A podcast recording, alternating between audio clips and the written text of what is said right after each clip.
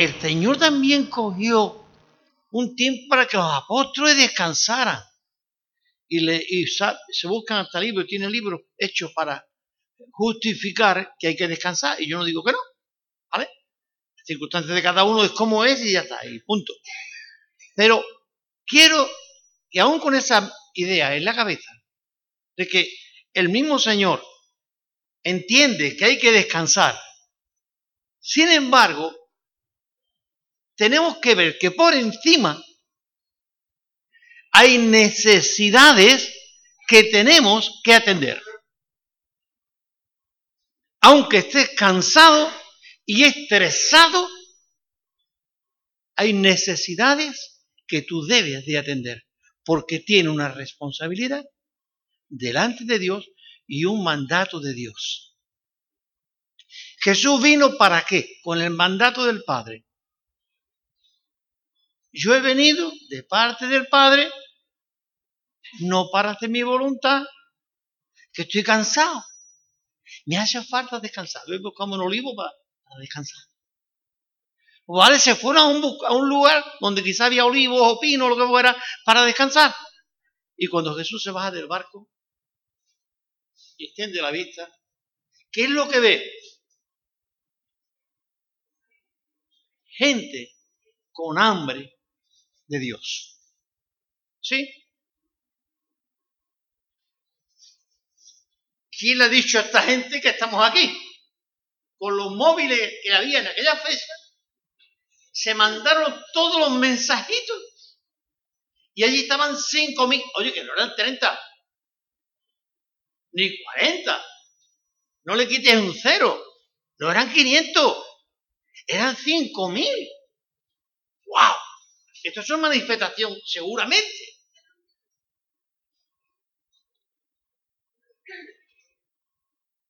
¿Qué dice el texto que Jesús sintió?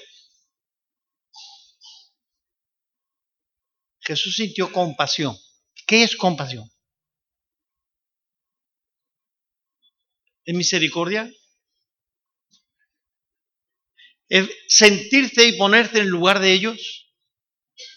Vio que no miró su cansancio ahora, que venían para descansar debajo de aquellos arbolitos frescos que seguramente habría. Él vio a cinco mil personas allí con hambre, con hambre de Dios. Me gustaría que viéramos el año 18. ¿Hemos visto esto? ¿Hemos visto gente con hambre de Dios en la calle como iglesia? ¿Hemos visto gente con hambre de Dios? Hoy hemos pasado indiferentemente por medio de estas 60 mil personas y pico que tiene San Lucas, de una manera indiferente. Bueno, se salvarán, ya el Señor irá buscando, ya el Señor, ya Señor, ya Señor, bien, bien, el Señor te ha puesto a ti ahí. El año 18, Dios también ha bendecido a la iglesia. Y siento que no están aquí, pero deberían de estar. A menos que tienen el hospital o en otra parte. Eunice, un adolescente, pues, poquito que ya se aburrió de venir por la iglesia. Cosa que es un poco normal, a veces el adolescente. Y bueno, estábamos todos orando por Eunice, por Eunice. Y me imagino que sus padres tenían igual, orando por ella. Bueno, se echa un novio en la calle, más de la llama hace más difícil que vuelva. Con un novio en la calle, hace más difícil que vuelva. Pues Dios ha hecho el milagro de que vuelva ella con el novio y se ha convertido. Y está siendo fiel y se está involucrando en las actividades de la iglesia. Eso es un milagro.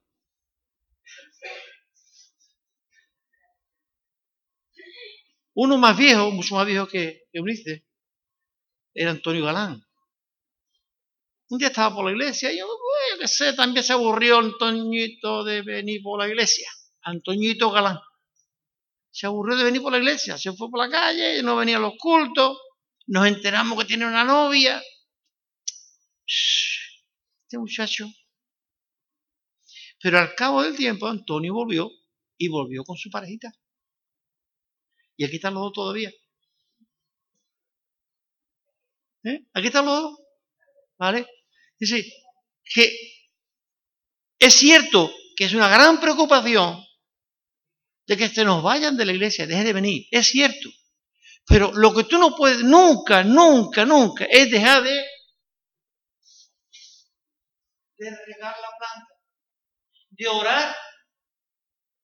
Yo creo que la iglesia está orando por De regar, de regar, para que en su momento esta planta, que parece que está seca, reverdezca. Sus hojas se estiren de nuevo y empiece a dar belleza. Queremos ver, y seguimos pidiendo ahora por ello, que cuando pasen años, Eunice, Antonio y, y Sergio estén sentados en uno de estos bancos o en otro banco de una iglesia. Y eso puede ocurrir. Hay una cosa muy importante.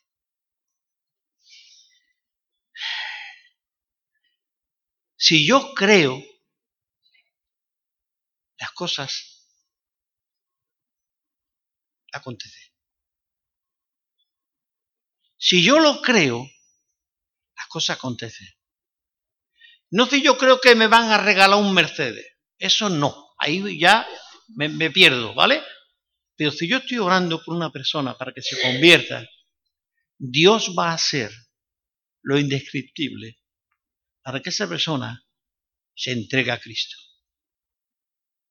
Porque Él me ha dicho a mí, si tú lo crees, al que cree, todo es posible. Y yo le pido a Dios que me ayude en mi incredulidad. Porque es muy fácil oír los cinco mil, o en este caso los doce apóstoles, que habían visto milagros. Decir, Señor, da de comer a cinco mil. La fe de ellos era para un milagrito, de un resfriado posiblemente, de uno que le dolía el tobillo, del otro que... Esa era la fe de ellos, habían visto milagros, que demonios se fueron, habían visto milagros. Pero cuando Jesús lo planta de cara, le dice, mira, Señor, esta gente, solución nuestra, la casera, la más rápida, Señor, quítalo en medio. Esta gente, a ver qué le da de comer a esta gente. Cinco mil. Y dijo el Señor, dadle vosotros de comer. ¿Cómo se le pondría a estos pobres hombres los ojos? Que nosotros, y lo pone así hasta en pregunta, que nosotros le demos de comer y emplea un término de 200 denarios, no sabíamos cuántos serían hoy. Eh, mm, si le diéramos de comer nada más que un bocadillo de mortadela con aceituna, a la gente 5.000 bocadillos, ¿cuánto costaría? A un euro, para comprarlo de, oferta, serían 5.000 euros. ¿Quién tiene 5.000 euros en el bolsillo para darle de comer a esta gente? es el remedio casero. Señor, mándalo que se busquen. El término hoy es que se busquen la, la vida. Jesús le dice, ¿por qué se van a ir? Dadle vosotros de comer. Pero, ¿cómo? ¿Qué pan tenéis? Una expresión que a mí me llamó la atención cuando lo leía. Ir y comprobar qué pan hay. ¿Qué tenéis? Se van, se vuelven y dicen, Señor, solamente hay cinco panes y dos pescaditos. Cinco mil. Y si uno a mil ni a pellizquito, ni amiga que habría. va el Señor y le dice, vale,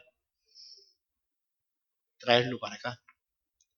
Y le dice a, los discípulos, decirle a la gente que se recuesten en la hierba. ¿Qué está ¿Qué está transmitiendo Jesús? En un año difícil, que hay bendiciones, pero difícil, donde una prueba de 5.000 para comer, pero una de 5.000 que tienen hambre y que Dios sabe el hambre, Jesús los tiene allí hasta muy tarde y dice que le estuvo enseñando. ¿Qué le estuvo enseñando? Seguramente que no le enseñó la álgebra. Y le enseñó a usar el móvil. Le enseñó la palabra, los misterios de la palabra. ¿Qué más?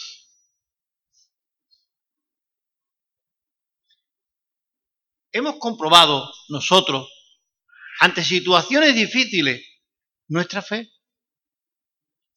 Y, y ver qué existencia tenemos.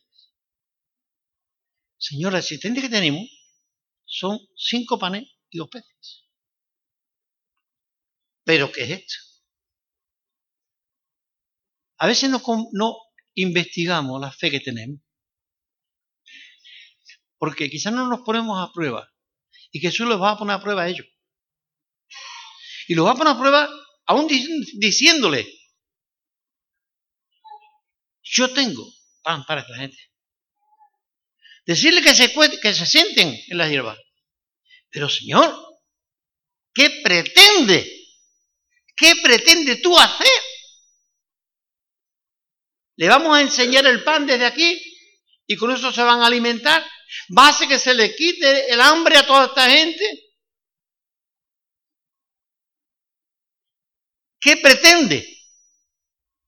Está Jesús probando la fe de ellos que han vuelto de una campaña diciendo que los demonios se iban, que los, sordos oían y los ciegos veían, eh, al revés, los sordos oían y los ciegos veían, y que los cojos corrían.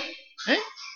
Y ahora, pero ante esta multitud, mm, difícilmente.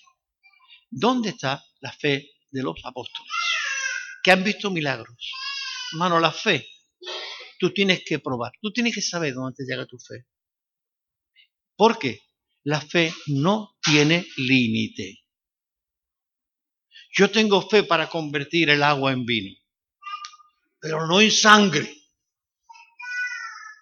no en mosto, no en leche. Mi fe es para convertirla en vino. Si tú tienes fe, se convertirá en lo que tú. La fe no tiene límite, como el amor no tiene frontera. Si tuviese fe como un grano de mostaza, dijo Jesús, le diría este monte, pásate al mar. Podríamos decir, si tuviésemos la fe de una montaña, ¿seríamos capaces de mover un grano de mostaza? Jesús sabía lo que decía. Si tuviese la fe de un grano de mostaza, le diréis al monte. Porque nunca vaya a tener la fe de una montaña. Pero sí podéis tener el grano de mostaza. Cuando tenemos un grano de mostaza, milagros acontecen. Milagros ocurren. Y lo bonito y glorioso es que cuando un milagro ocurre, la iglesia lo comparta. La iglesia lo diga. No se queden en casa. No lo guarde para ti. Cuando la gente veía milagros, dice que glorificaban a Dios. ¿Por qué glorificaban a Dios? Porque la gente lo decía. Yo antes era ciego y ahora veo. ¿Y qué decía la gente? Uno, como siempre hay, el incrédulo, ¿quién fue? ¿Quién fue? ¿Y cómo lo hizo? Pero otros glorificaban a Dios. Cuando ocurren milagros en nuestra vida, tenemos que decirlo para que la gente pueda glorificar a Dios. ¿Sí o no? Bueno, alguna gente ha dicho que lo dicho. Muy bien. ¿Qué más?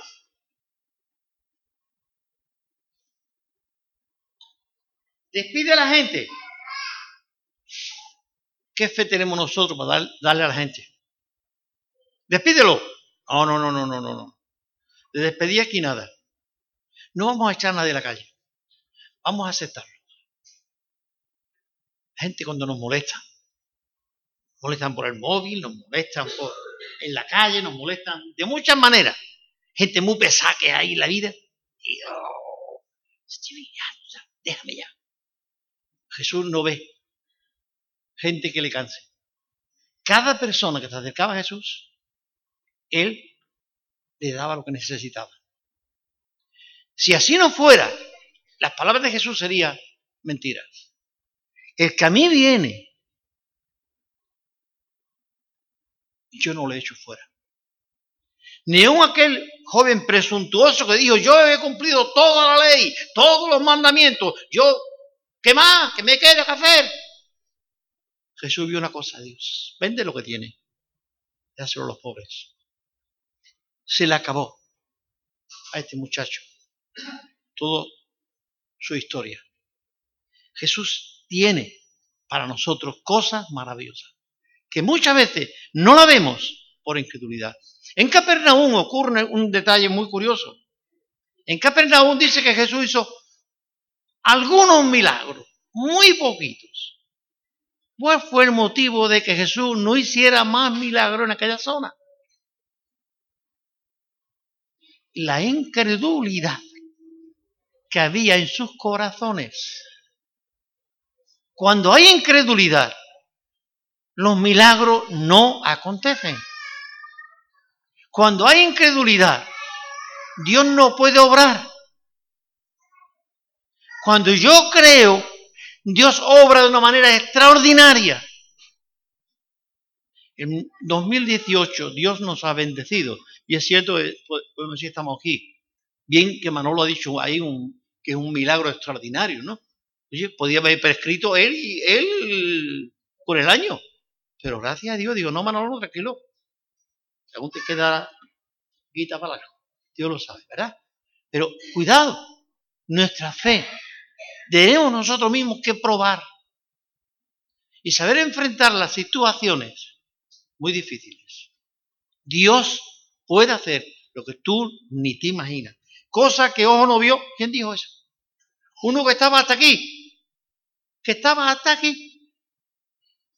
Que le habían hecho mil perrerías. Y dice, cosa que ojo no vio, ni oído yo, ni ha subido la mente del hombre, son las que Dios tiene preparadas. Hay una frase ahí. Para los que me aman. Y si yo amo a Dios, estoy creyendo en Dios. Yo no puedo amar sin creer. Yo creo lo que mi esposa me dice y la amo. ¿Entendemos? No es para los que Dios ama. No, no, no. Porque Dios nos ama a todos. Pero ¿cómo yo amo a Dios? Cosas que ojo no vio, ni oído yo, ni ha subido corazón de hombre, son las que Dios tiene preparadas para nosotros. Bien. ¿Cómo nosotros tenemos material para darles de comer a la gente? ¿Tenemos palabra de Dios para hablar con la gente? Tenemos, creemos que la gente que te rodea, la compañera de piso, la compañera de trabajo, la compañera del autobús, ¿tú crees que tiene hambre de Dios? Si tú no lo crees, ella no se va a dar cuenta. Ella no se da cuenta. Eres tú que tienes que ir despertando hambre en los corazones de la gente. Por tus oraciones, por tu insistencia en la palabra, por tu meditación en la palabra, y Dios te va a decir, adelante. Aquí hay una persona con hambre de Dios. Y tú le vas a hablar. Bien.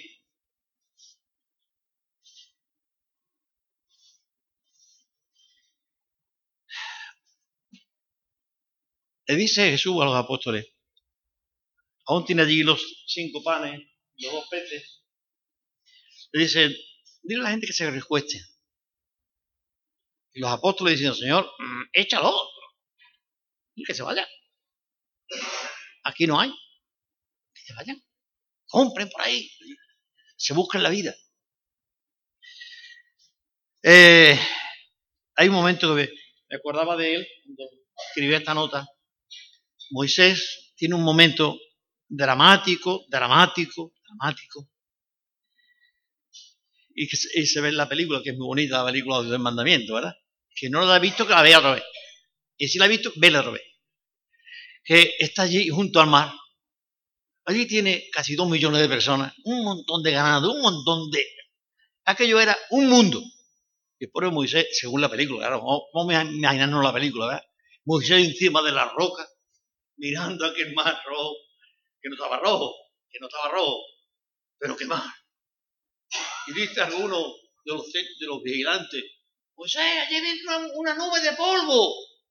El ejército de Faraón que está puesto en marcha y viene para acá.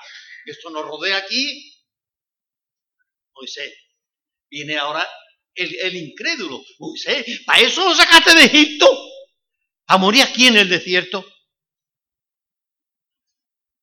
Y va Moisés, claro, situaciones, yo no me quiero ver nunca en ese tema, en ese punto, ¿verdad? Y va Moisés, el Señor, vale, dijiste que saliéramos de Egipto, pero ¿qué hago? Esta gente nos mata, esta gente viene y nos mata. Y para adelante nos ahogamos. ¿Tú qué me dices? ¿Te recuerda? Dijo a Moisés, Moisés, yo te dije que saliera, ¿no? Que no te parara. Pero eso es agua. Tira para adelante, Moisés. Moisés se, cre se creyó lo increíble. Se creyó lo increíble. Tira para adelante, Moisés. Anda. Dile a la gente que sigan. Pero Señor, si ninguno tiene chaleco de salvavidas y no sabe nadar, sigue. Y cuando Moisés llegó al agua, el mar se abrió. Jesús dice a los discípulos, dile que se acuesten, que se sienten ahí en, la hierba. Tranquilo. Jesús no tenía estrés. Tranquilo. Dile que se sienten. Jesús tenía solución. Aunque no estaba allí. Cinco panes y dos peces. ¿A cómo va a caber cada uno? Dile que se sienten. Y localízalo de 50 en 50, ¿vale? O grupos de 100. Pero ahí van. Queremos luego saber la gente que eran.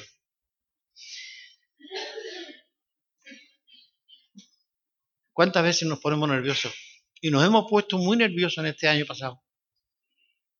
¿Cuántas veces nos ponemos muy nerviosos ante las dificultades? Y no miramos que en Dios hay solución. No creemos que Dios tiene todas las soluciones. No la creemos. Somos a veces un poco, no voy a decir mentirosos, incrédulos. No llegamos a creer que Dios tiene solución para cada situación. Hay que creerlo. Cuando Jesús lo dice, trae el pan. Dice que lo bendice. Según la película de Jesús, cogió Jesús las dos cestas y las levantó, ¿verdad? Y hizo una oración. Marcos no nos registra la oración de Jesús. Pero dice que lo bendijo. Y yo no sé si a veces nos damos cuenta cómo Dios puede multiplicar las cosas en mis manos. Allí delante de ellos están los peces, los panes, están los peces y Jesús coge el pan, lo parte y allí empieza a crecer. Y los que habían dicho que no había nada para comer, que se fuera la gente a buscarse la vida, pudieron comprobar cómo en Dios hay más que suficiente. Ellos lo creyeron. Y había más que suficiente. Empezaron a repartir pan. ¿Qué aprendes tú de esto? Porque esto está escrito aquí, no para que lo contemos como una historia o parte de la historia, sino para que tu vida aprenda de él. Yo he querido aprender de aquí, por eso llevo más de una semana dándole vuelta a este pasaje. ¿Qué quiere Dios enseñarme? En Dios no hay límite. En Dios no hay límite. Para Dios no hay nada imposible. Lo imposible es para mí. Lo difícil es para mí. ¿Hay algo difícil para Dios? Pregunta. Lo difícil para mí. ¿Por qué razón? Porque soy muy limitado y mi fe es muy limitada y soy muy incrédulo. Para mí son todas las limitaciones. Y veo muy corto. Tengo la vista muy corta. En Dios no hay límite. Y si yo creo que mi Dios es un Dios sin límite, yo seguiré andando. Y seguiré andando. Y seguiré mirando lo lejos. Porque a la, distancia está la bendición de Dios. Los apóstoles, Señor, que te vayan. Búscale, oye, que te vayan. Aquí no hay dinero, ¿eh? Nunca hemos tenido cinco mil euros en la bolsa. Y si lo hubiese habido, ya Judas hubiese encargado de, de gastarlo. Pero no tenemos dinero. ¿Tú qué dices? Dile que se siente. Tranquilo. Pero ¿cómo se van a sentar? Hermano, ¿cuántas veces nosotros nos hemos comportado de esa manera? En decir que no tenemos. En decir que no tenemos. Cuando alguien nos ha dicho que necesita algo. Buscamos la manera de atribuírselo a que lo van a gastar en lo que sea. Vale. Jesús está viendo que cada una de esas personas tienen hambre de Dios.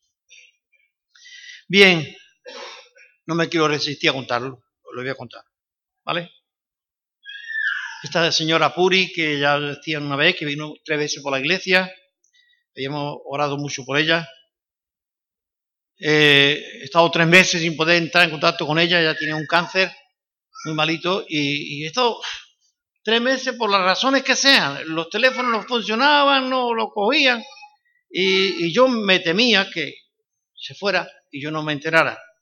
Una mujer con un hambre de Dios tremenda, un hambre de Dios tremendo, de verdad. Ella le dijo a Antonio, yo he venido a esta iglesia y, me vais a tener que echar con agua caliente de aquí. ¿eh? Y ahí estaba esa mujer, con un cáncer muy malito. No sé si ha aguantado más de 30 quimios, pero ahí estaba la pobre.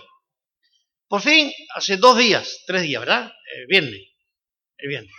Antonia me llama, Antonia, porque es de alguna manera parienta del Paco. Ah, bueno, vamos a buscarlo por ahí. Me dice, Pepe, Puri está en Jerez y está acabando. ¡Wow! Bueno, buscamos, buscamos y seguimos igual, sin encontrar. Y por fin Paco me dice, yo tengo el teléfono de mi sobrina. Localizamos a la sobrina, ¿dónde? En el hospital. Con la prima voy a ir para allá, Carmen. Vale, vale. Fuimos. Ustedes no pueden imaginarse. No se lo pueden ni imaginar. Esta mujer tres veces por la iglesia. Fue a algunas reuniones también de la iglesia eh, evangélica en otro lugar, pero aquí en San Lucas. Esta mujer le ha hablado a su familia de la iglesia y no lo tomé feo, y de mi persona, y de Regli, y de Antonia, y de Paco, de una manera extraordinaria. ¡Qué gente! ¡Qué gente! ¡Qué amor hay allí! ¡Qué felicidad hay allí! A todas las tenía encantadas. Llamaba a la hermana y me decía, Pepe, como usted quiera, llame. A mí no me molesta. Yo nunca he visto a esa mujer. Llegamos a Jerez, yo no conocía ya a nadie, nada más que a una hermana, de, a una cuñada de Paco, que es viuda. A esta la conocemos, a nadie más. Y cuando llegamos, se abre la puerta y dice, Pepe, pasa usted. Y entramos los, tres, Antonio, Reglillo. Y allí estaba Puri, pues sedada totalmente. Y le dije, con su hija, le dije, me, me gustaría hacer una oración por Puri. Está viva todavía. Me gustaría orar por ella. Y pude orar por ella. Me costó trabajo orar por ella porque, no sé, había algo ahí que... Pero, ¿vale? Todos dijeron amén, muy cariñoso todo el mundo. Cuando salimos, que fue unos minutos nada más, yo le dije a una de ellas, si ocurre algo, llámame. Y no tardó diez minutos que ya estábamos abajo en el parque. Dice, Pepe, mi tía se ha ido con el Señor. Su, su reflexión, Pepe, ha venido a despedirla. Yo no sé qué entró, pero a mí me dio un vuelco muy grande por dentro, porque algo ha pasado. ¿Cómo Dios, a última hora y el último día, Dios es capaz de hacer cosas. Hemos orado por ella. Ahora, mi preocupación es la familia, que tanto bien había recibido esta mujer. ¿No, Antonia? Ella es, no lo he dicho, sobrina de Puri y Pepe Tornel, los que están en Sevilla. ¿Vale? Ella es sobrina de ella, con otras más. ¿eh? Pero, ¿os dais cuenta? Lo que Dios puede hacer cuando estamos dispuestos. Cuando Dios quiere hacer algo, Dios tenemos que saber nosotros que Dios quiere usarnos. Bien, otra experiencia más del 18. Cada año yo le hago al personal de Costa Noroeste un par de, de, aperitivos, porque, porque el trabajo que ellos hacen para nosotros. Y siempre le he hecho, digo, unos pocos de años ya llevo haciéndoselo de de mi cuenta. Y, y, este año yo no estaba muy en condiciones de, de emplear dinero para este aperitivo. Pero llegó una persona y me dijo, mira, te quiero comprar esto. Algo que me habían regalado. Esa persona misma. Dios, quiero comprarte esto. Yo dije, no te lo vendo, te lo regalo porque es tuyo. No, yo te lo pago. Y me pagó. Porque yo te lo di para el tema de la televisión. Así es que te lo compro y me dio 100 euros. ¿Sabe cuánto nos costó el aperitivo de, este año? 102 euros. Dios hace lo que nosotros ni oímos, ni vemos, ni pensamos. Dios actúa. Ellos han podido tener en este año también su aperitivo, como cada año. Solamente tenemos que ponernos la mano de Dios. ¿Cómo es el año pasado? ¿Cómo fue? Con muchas bendiciones, con muchos problemas, con mucha parte de incredulidad por nuestra parte, sí, es cierto. Pero ahí está. Solamente medio minuto más. Tenemos un curso por delante. Menos mal que aquí no tenemos muchos maestros, ¿verdad? ¿Eh? Tenemos nada más que dos. Tres, perdón. Ay, oye, hoy me cogen, hoy me cogen. Y, falta. Bueno, vale. Con lo que tenemos, tenemos que decir. Tenemos que decir. Es un curso de 12 meses. Un curso de 12 meses. Decimos, hasta aquí Dios nos ha ayudado. ¿Cuántas asignaturas hemos suspendido del año 18? Hemos suspendido en cuántas asignaturas. No estamos hablando de matemáticas ni, de falta de ortografía, que yo las tengo a montones. Pero, ¿en qué asignatura hemos suspendido? ¿Cuántas preguntas del formulario hemos dejado de contestar? Porque no tenemos ni argumento para entrarle al tema.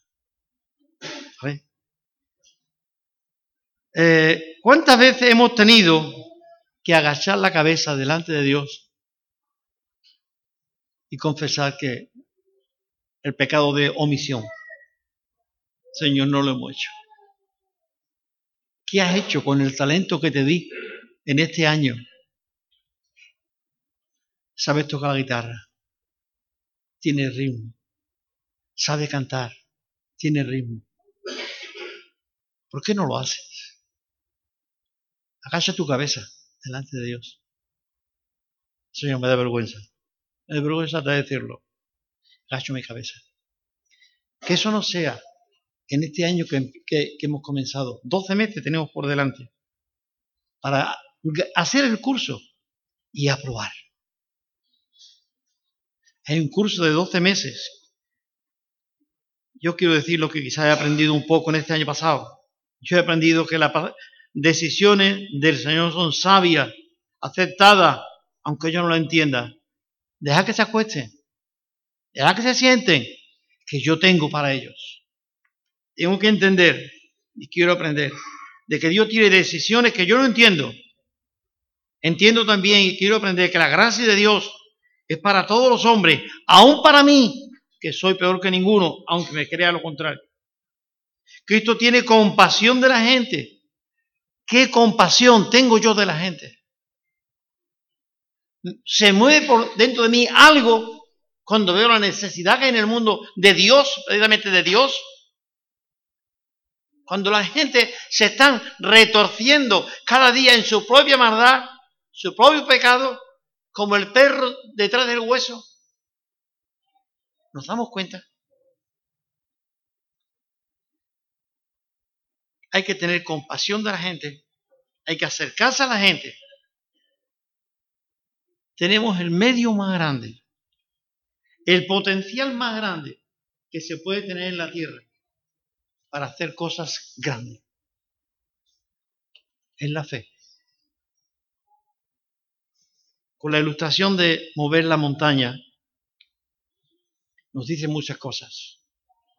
Si tu, fue, si tu fe fuera como un granito de mostaza. Hemos pasado, vamos a prescribir el año 18. Ya ha pasado. Lo, que no se hizo no se va a hacer. Lo que no se hizo no se va a hacer. Ya está hecho.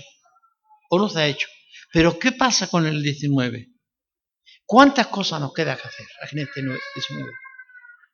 Pidámosle a Dios, hermano, esa capacidad. Vamos a intentar, la próxima vez que vea que esté en este lugar, de ver qué podemos tener para el 19. Que Dios nos ayude. Vamos a orar, hermano. Mi Dios y Padre, yo te doy gracias.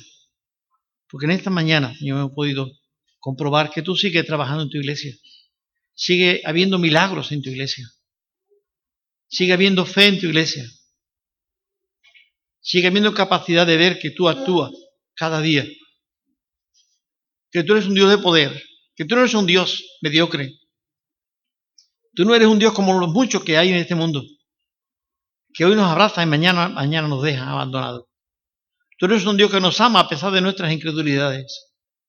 Tú eres un Dios que nos sigue amando y protegiendo a pesar de nuestra poca fe. Tú eres un Dios que tiene grandes cosas para mostrar a tu iglesia. Como persona, como miembro, como iglesia, Señor, ayúdanos a ver que hambre en la calle.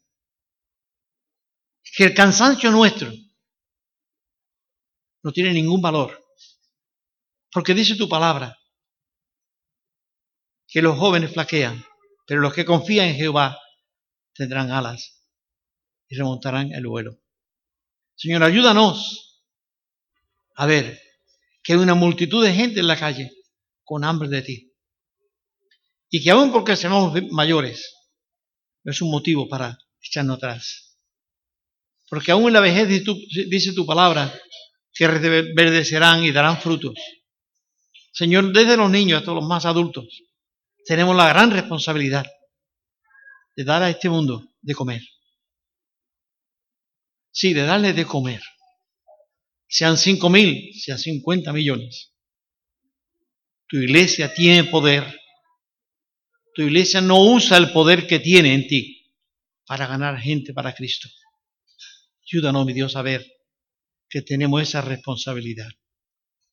Que se nos acabe las vergüenzas espirituales. Que se nos acabe muchas veces nuestra manera de pensar para ponernos delante de ti y no mandar a la gente que buscarse la vida, sino traerlo a ti, buscarlo para ganarlo para Cristo. Ayúdanos, mi Dios, en esta mañana. Es en el nombre de Jesús que te pedimos estas cosas. Amén.